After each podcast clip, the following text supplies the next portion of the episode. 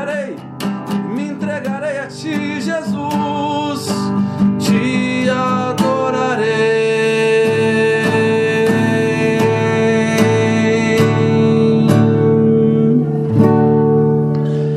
Aleluia! Glória a Deus! Bendito é o nome do Senhor que nos chamou das trevas para a sua maravilhosa luz e nos fez assentar com ele nas regiões celestiais. Nós, de acordo com o apóstolo São Paulo, morremos com ele, também com ele seremos ressuscitados. É isso aí, queria saudar todos aí com a boa tarde, com a graça e a maravilhosa paz do Senhor Jesus Cristo.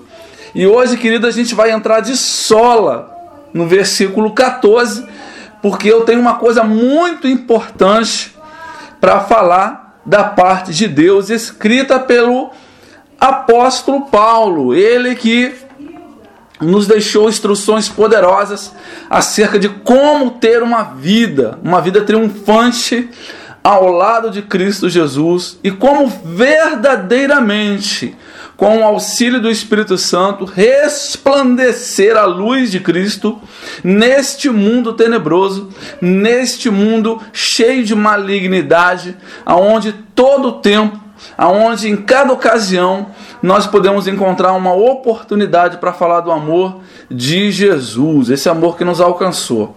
Queridos, vamos então ao versículo 14 é, o versículo 14 tem uma palavra poderosa para nós, uma palavra de entendimento né, para o nosso coração.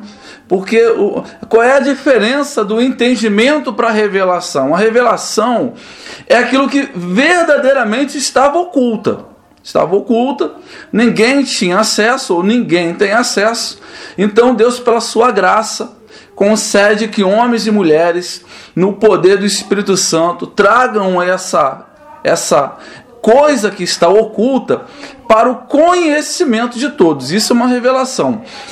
O que é uma palavra de entendimento? Entendimento é aquilo que de acordo com o que já foi revelado, unindo uma ou duas coisas, tendo acesso à informação, a nossa mente se abre para a plenitude daquilo que realmente é, quis ser é, dito, né, quis ser compreendido pelo autor. Então, nós temos uma palavra de entendimento sobre o versículo 14. Esse versículo ele já marca a segunda logística, né? Paulo ele vai falar sobre três logísticas é, que são importantes para uma batalha.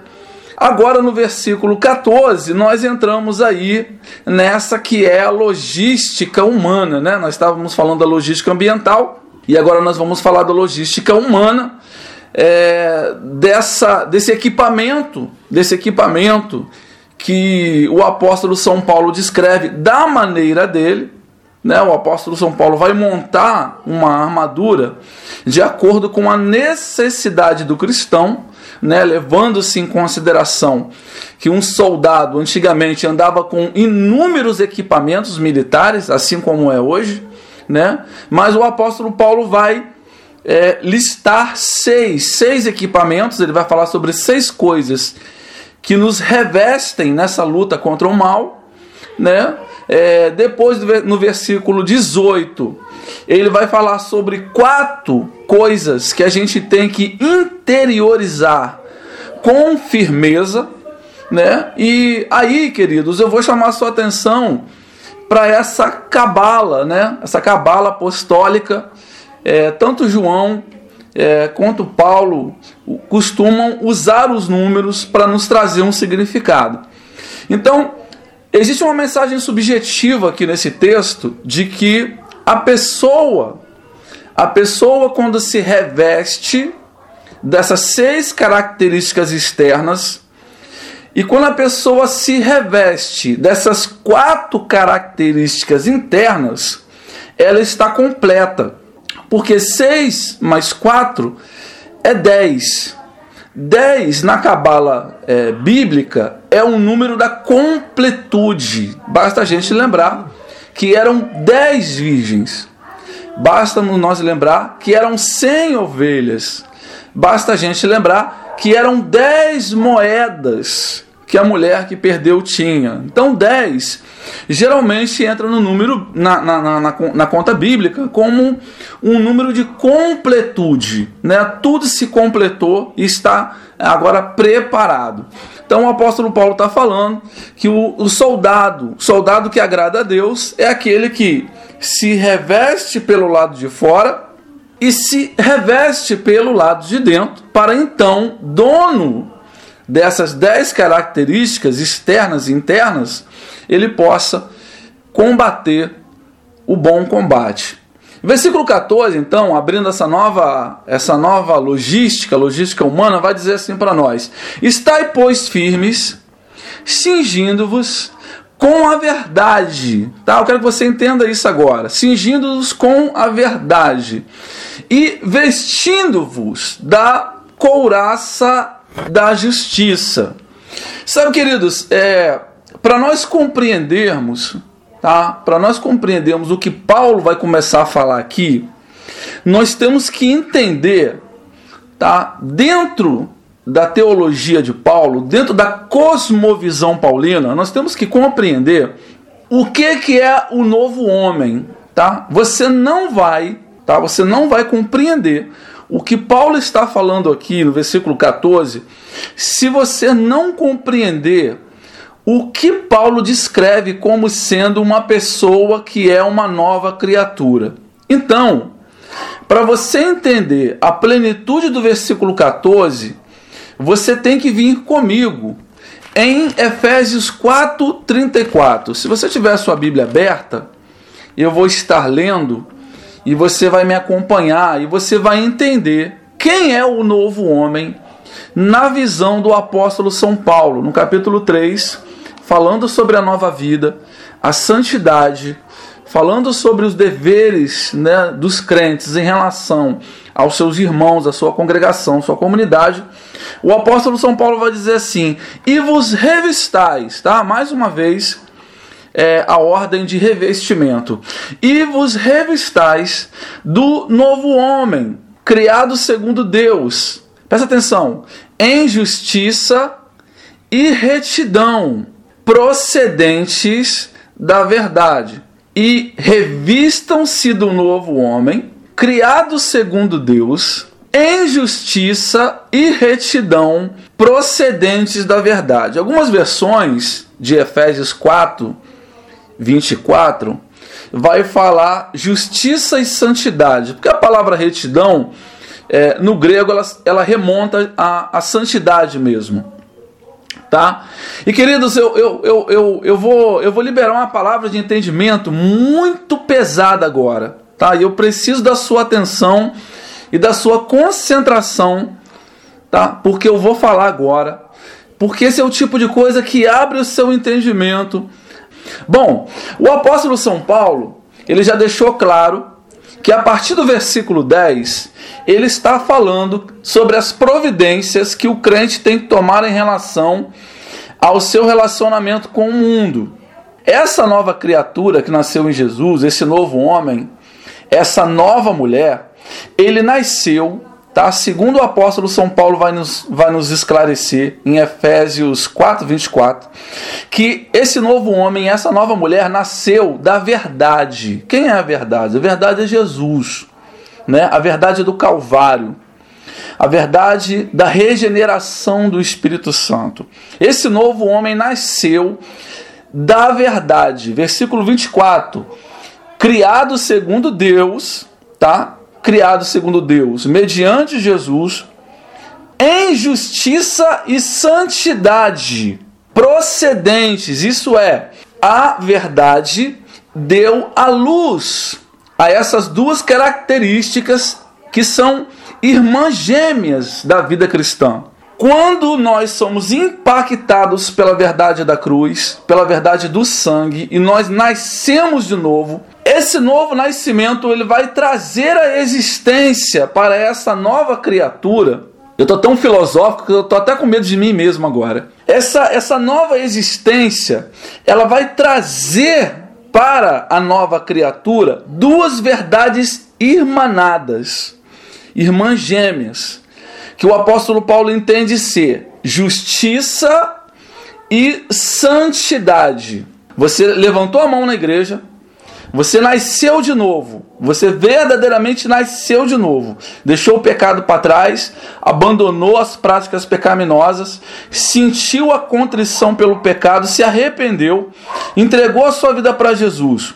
O Espírito Santo, nesse exato momento que fez você nascer de novo, por meio da verdade, o Espírito Santo fez você nascer de novo por meio da verdade de Jesus, que é Jesus. No momento em que você nasceu de novo, duas características surgem na sua vida cristã, características que são irmãs, que são fundamentais da nova vida. O apóstolo Paulo e outros apóstolos também vão dizer isso. Essas duas características que vão te acompanhar até o fim dos seus dias se chama justiça e santidade. Agora, eu vou impactar você com o que você vai ouvir agora. Você vai voltar comigo para Efésios 6 e você vai ler de novo agora, de acordo com essa luz. Você vai ler Efésios 6,14 comigo.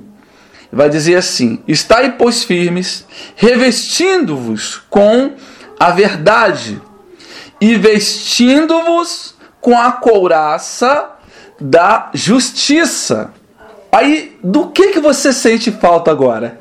De acordo com o que você leu em Efésios 4, 24, qual é a característica que você está sentindo falta nesse relato? Porque na teologia de Paulo, todas as vezes que ele fala sobre a verdade, ele fala sobre a verdade, a santidade e a justiça. Presta atenção no que eu vou te falar agora. Duas coisas são poderosíssimas da vida cristã. Tá? A primeira é a capacidade de mostrar a diferença. E a segunda é a capacidade de fazer a diferença. Quem mostra a diferença está como um agente passivo. Tá? Muitas vezes você trabalha numa empresa, você está num convívio é, social, familiar, em que você não é o protagonista das histórias, você está ali como mais uma pessoa, mais um agente. Nesse momento em que você não tem que fazer nada, porque você só participa do ambiente, você tem que mostrar a diferença. Mas às vezes as circunstâncias é, do trabalho, da família, da sociedade nos chamam para um papel de protagonista aonde sim nós temos que tomar a rédea da, da situação e fazer a diferença. Lembrando que a partir do versículo 10 de Efésios 6, Paulo está falando do nosso convívio com o mundo. Presta atenção no que eu vou te falar agora. Pega, pega trade, pega o fio do negócio, tá? O, para o apóstolo São Paulo, a vida cristã ela tem essas duas características que são poderosas. Ô Elinho! Elinho, seja bem-vindo, Elinho. Que Deus te abençoe. Chama a Sandra aí para ouvir também, tá? De acordo com o apóstolo São Paulo, a vida cristã ela tem duas características que são dela, são da essência dela, não podem ser tiradas dela, que é a santidade e a justiça. Mas no nosso trato com o mundo, o apóstolo Paulo vai nos ensinar aqui no versículo 14 que o que faz a diferença não é a santidade, é a justiça. Tá? Para você também compreender, eu quero que você anote isso. Para você compreender essa questão de revestimento e etc e tal, você tem que ler a Isaías 11. Porque o apóstolo São Paulo ele vai se basear na profecia de Isaías 11, que fala sobre o governo do Messias, o governo de Jesus. Né? Então tem que ler é, Isaías 11, versículo 5. Aí você vai compreender a mente de Paulo. Presta atenção, querido, que eu vou falar agora, porque o que eu vou falar agora é muito pesado, mas é muito importante. Quando você vai para o seu trabalho, o seu patrão, ele não está interessado, querido, que você seja santo. O seu patrão está interessado se você é justo o mundo, tá? Desculpa dizer isso, tá? Porque isso é muito pesado, algumas pessoas não estão preparadas para ouvir isso, como eu vou falar. O mundo não está preocupado com a sua santidade, querido. Quem está preocupado com a sua santidade é o seu pastor, é a sua comunidade. Quem está preocupado com a sua santidade é Deus. A sua santidade fala do seu relacionamento com Deus. O escritor de Hebreus diz assim: Porque sem santidade ninguém verá o Senhor. Ponto. Quando uma empresa contrata você para trabalhar, o RH, o seu empregador, não pergunta se você sabe cantar hino da harpa cristã. O empregador não pergunta se você tomou a santa ceia no mês passado, se você está em pecado. O que o seu empregador quer saber é se você pode dar conta do trabalho e se você é uma pessoa justa, se você é uma pessoa honesta. O nosso relacionamento com o mundo não requer de maneira objetiva santidade. Santidade é um assunto da vida cristã. Santidade é um assunto da vida com Deus. O apóstolo São Pedro vai falar para nós na sua primeira carta, porque está escrito: sede santos, porque eu sou santo, diz o Senhor. Quem está preocupado se você é santo é Deus. Porque santidade fala do seu relacionamento com Deus. Agora, do seu relacionamento com o seu próximo, do seu relacionamento com o mundo, tá? O que interessa para as pessoas não é se você é santo, mas se você é justo, se você é honesto, se você é de boa fama. É isso que interessa para o mundo. É por isso que numa empresa trabalha crentes, trabalha macumbeiros, espíritas, feiticeiros, ateus. As pessoas no mundo não estão preocupadas, querido, se você conhece a Bíblia de Gênesis Apocalipse, se você tem decorado os versículos da Bíblia, quem está preocupado com isso é o teu pastor. Teu pastor está preocupado se você decorou a Bíblia, se você entendeu as doutrinas básicas do cristianismo, se você entendeu o valor do sacrifício vicário de Cristo. Quem está preocupado com isso é o teu pastor, é a tua igreja. O mundo está preocupado com a tua justiça. Como a armadura fala do nosso relacionamento com o mundo. Se você quiser, você vai pegar os outros áudios, vai ver o que eu falo lá em Efésios 6:10, 6:11. Como a armadura fala do nosso relacionamento com o mundo, o apóstolo Paulo omite de maneira proposital o termo retidão, o termo santidade. Porque Paulo, na sua compreensão apostólica, na iluminação que o Espírito Santo lhe deu, Paulo sabe que para as pessoas do mundo não interessa a sua santidade, querido. Tá, e eu vou ser mais profundo agora. Eu já vi crente que não é justo, e eu já vi gente justa que não é crente. Já trabalhei com crente safado, com crente sem vergonha, com crente canalha. Aliás, deixa eu falar uma coisa para você. Não se escandalize com o que eu vou te falar, não. Eu me converti com 23 anos. Eu aceitei Jesus quando eu estava saindo da adolescência, né? Ainda estava considerado jovem, jovem moderado. Aceitei Jesus com 23 anos. As piores pessoas que eu conheci na vida, eu conheci dentro da igreja. O pior tipo de ser humano. Os mentirosos, os canalhas, os roubadores, os safados, os sem vergonhas, eu conheci dentro da igreja. Eu estou há 23 anos caminhando com Jesus e nem por isso eu abandonei a igreja. Nem por isso eu abandonei a igreja. Porque eu sei o que esperar de Deus e eu sei o que esperar das pessoas. Quando você pisa com o teu pé para fora da igreja, as pessoas não querem saber se você sabe cantar os 550 hinos da harpa cristã, querido. Eles querem saber se você é uma pessoa justa. O apóstolo Paulo vai falar. Presta atenção no que eu vou te falar agora. Agora você vai começar a entender a plenitude do que Paulo diz nas suas cartas. O apóstolo Paulo diz que no nosso relacionamento, que o reino de Deus, o reino de Deus, que Deus deseja que seja apresentado para o mundo, é um reino de Deus que se baseia na justiça. Justiça! O reino de Deus, o reino o reino de Cristo, que ele deseja que seja apresentado para o mundo, não é um reino em santidade, é um reino em justiça. Em Romanos, capítulo 14, versículo 17, o apóstolo São Paulo vai falar para nós. Você já conhece esse versículo, mas eu vou repetir ele. Porque o reino de Deus não é comida nem bebida, mas justiça, mais justiça, mais justiça, paz e alegria. Traduzindo então as palavras do apóstolo São Paulo de Efésios 6,14. No seu relacionamento com as pessoas, o desejo de Deus é que você mostre uma vida justa.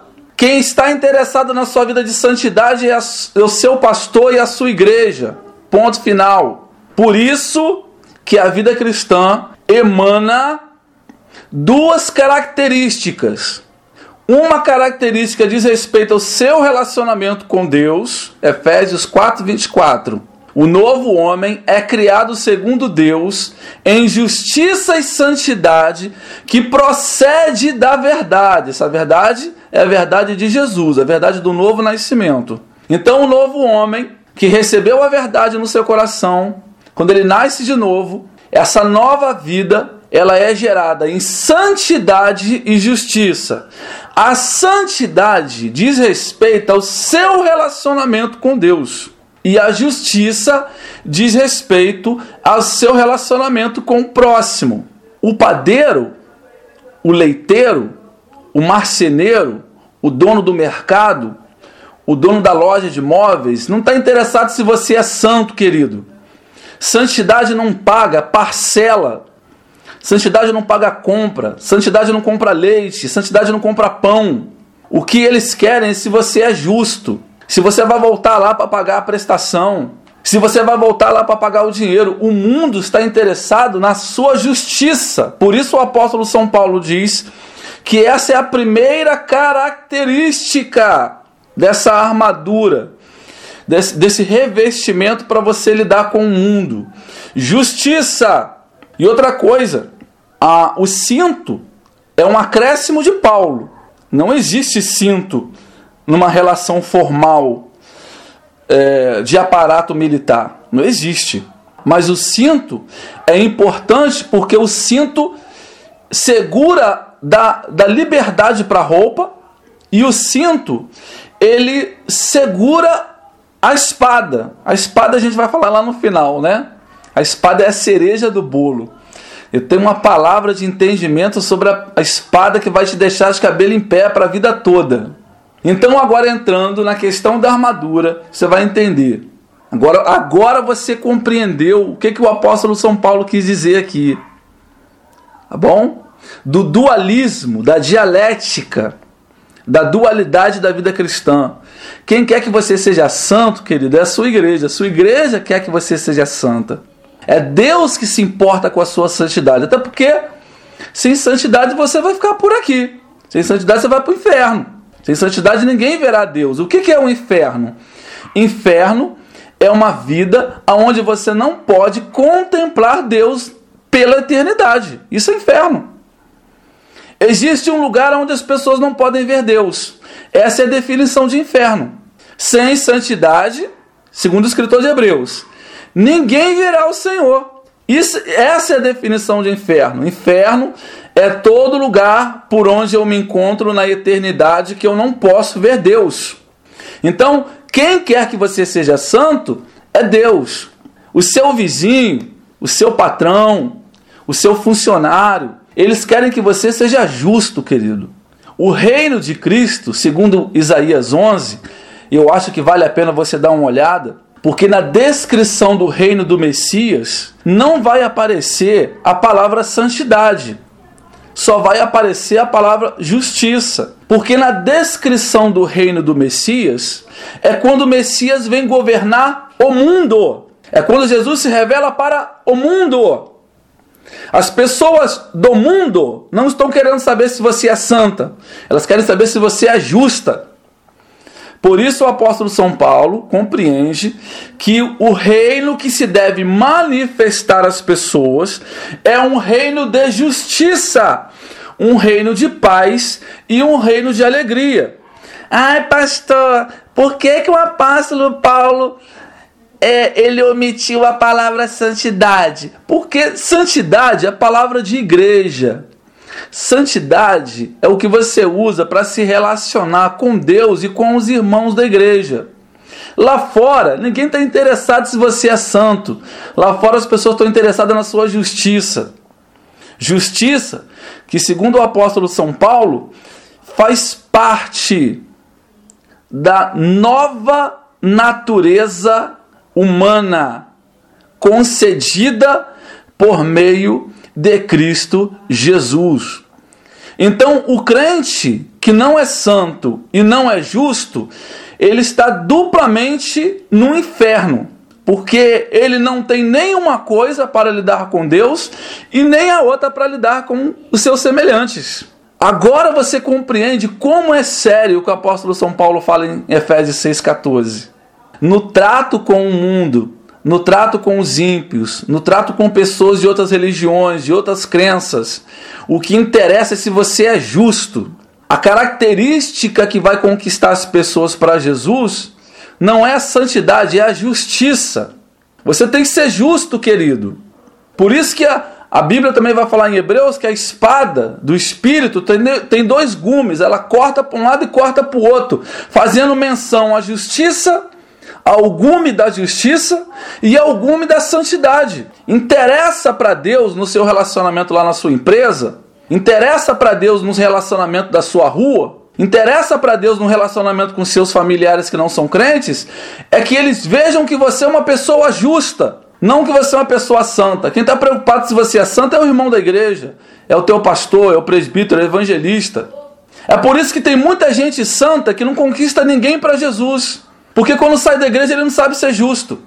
Na igreja ele é santo, mas do lado de fora da igreja ele não consegue ser, ele não consegue ser justo. E aí, no relacionamento com o mundo, o que atrai, o que encanta, o que fascina é a justiça.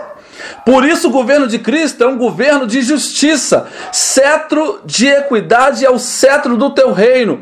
Verdadeiramente amas a justiça, diz o Salmo 24 verdadeiramente amas a justiça.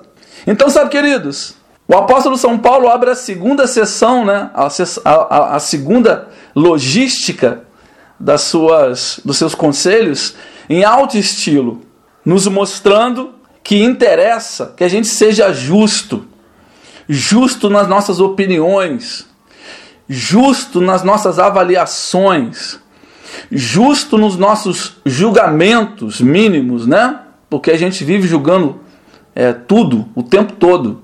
Né? Você vai comprar um tomate e você está julgando se o tomate é bom ou se não é. Você vai comprar quiabo, aí você fica quebrando a pontinha do quiabo para ver se o quiabo tá bom. Isso são formas de justiça, de avaliação. Nós somos chamados por Deus para exercer justiça fora da igreja. Dentro da igreja, o assunto não é justiça, é santidade. Mas fora da igreja, o assunto é justiça, querido. As coisas que mais importam para a sua igreja é que você seja santo. Mas as coisas que mais importam para o mundo, para as cidades, para os bairros, para as vilas, para os corredores da empresa, os corredores da escola, os corredores das, da, da casa dos nossos familiares, é que você seja justo. Você tem que viver em justiça. O novo homem é criado com essas duas características que são irmãs gêmeas, são irmanadas. Né? Posso até dizer assim, irmãs siamesas. O novo homem, Efésios 4, 24. O novo homem, criado segundo Deus, em justiça e santidade que procede da verdade. Né? Que procedem da verdade. Justiça e santidade, duas irmãs gêmeas, quase siamesas. Só que uma irmã se relaciona com a comunidade de dentro e a outra irmã se relaciona com a comunidade de fora. E as duas, fazendo seus papéis, cada um no seu lugar, dão testemunho do poderoso amor de Deus que está em Cristo Jesus. Mas tem um pessoal que insiste em inverter as ordens. Ele quer ser santo lá fora e não consegue. Quer ser justo dentro da igreja não consegue. Cada coisa no seu lugar. Sabe que não é difícil de entender isso. É fácil de entender isso.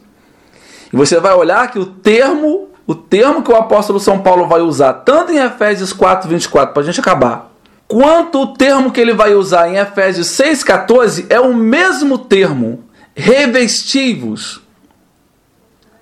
Quer dizer, você precisa se revestir. Uma roupa você usa, a roupa de santidade você usa no seu relacionamento dentro da igreja, e a roupa de justiça você usa no seu relacionamento com o mundo.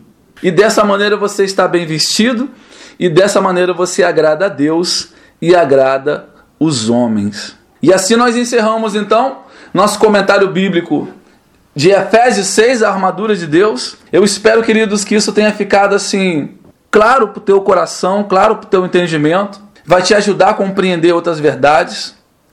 Tá? Vai abrir o teu, o teu entendimento para que você plante e descubra outras verdades. Que a vida cristã, tá? o coração do cristão não é um balaio de gato, não, querido. Mas a justiça que o mundo está precisando e a justiça que Deus reconhece como sendo justiça é aquela que provém exclusivamente de Cristo Jesus. Não há outra justiça humana que Deus reconheça se ela não provém de Jesus. Apenas, apenas a justiça de Jesus é que faz diferença citando também Isaías, que Isaías é a base teológica do apóstolo São Paulo, quase sempre. Isaías vai dizer para nós que a nossa justiça, aquela que não vem de Deus, que é nossa, para Deus é como trapo de imundície.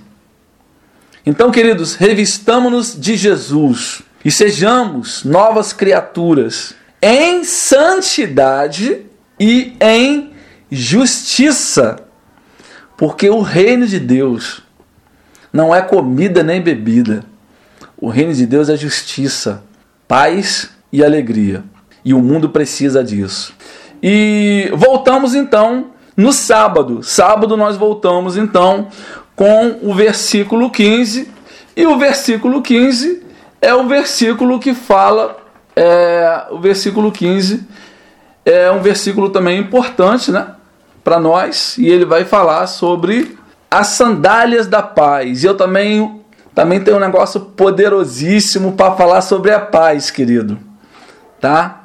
Mas eu acho, né, até agora que o que eu falei de mais importante de toda essa série foi justamente esse versículo, o versículo 14, porque esse versículo fala sobre a natureza da vida cristã, né? nos traz um, um entendimento sobre os elementos que compõem a verdadeira natureza da vida cristã. Queridos, que Deus te abençoe, que o Senhor ilumine a tua tarde, o que resta da tua, da tua, da tua quinta-feira, que o Senhor possa agir poderosíssimamente na sua vida, que Ele aplane os caminhos diante de você, que Ele abra as portas que estão fechadas, que Ele te faça sentar nas regiões celestiais, para que você possa contemplar a vitória que Ele já te deu por meio de Cristo Jesus. Até sábado, sábado, às 17 horas, nós voltamos para falar sobre as sandálias da paz, nessa série sobre Efésios 6, a armadura de Deus,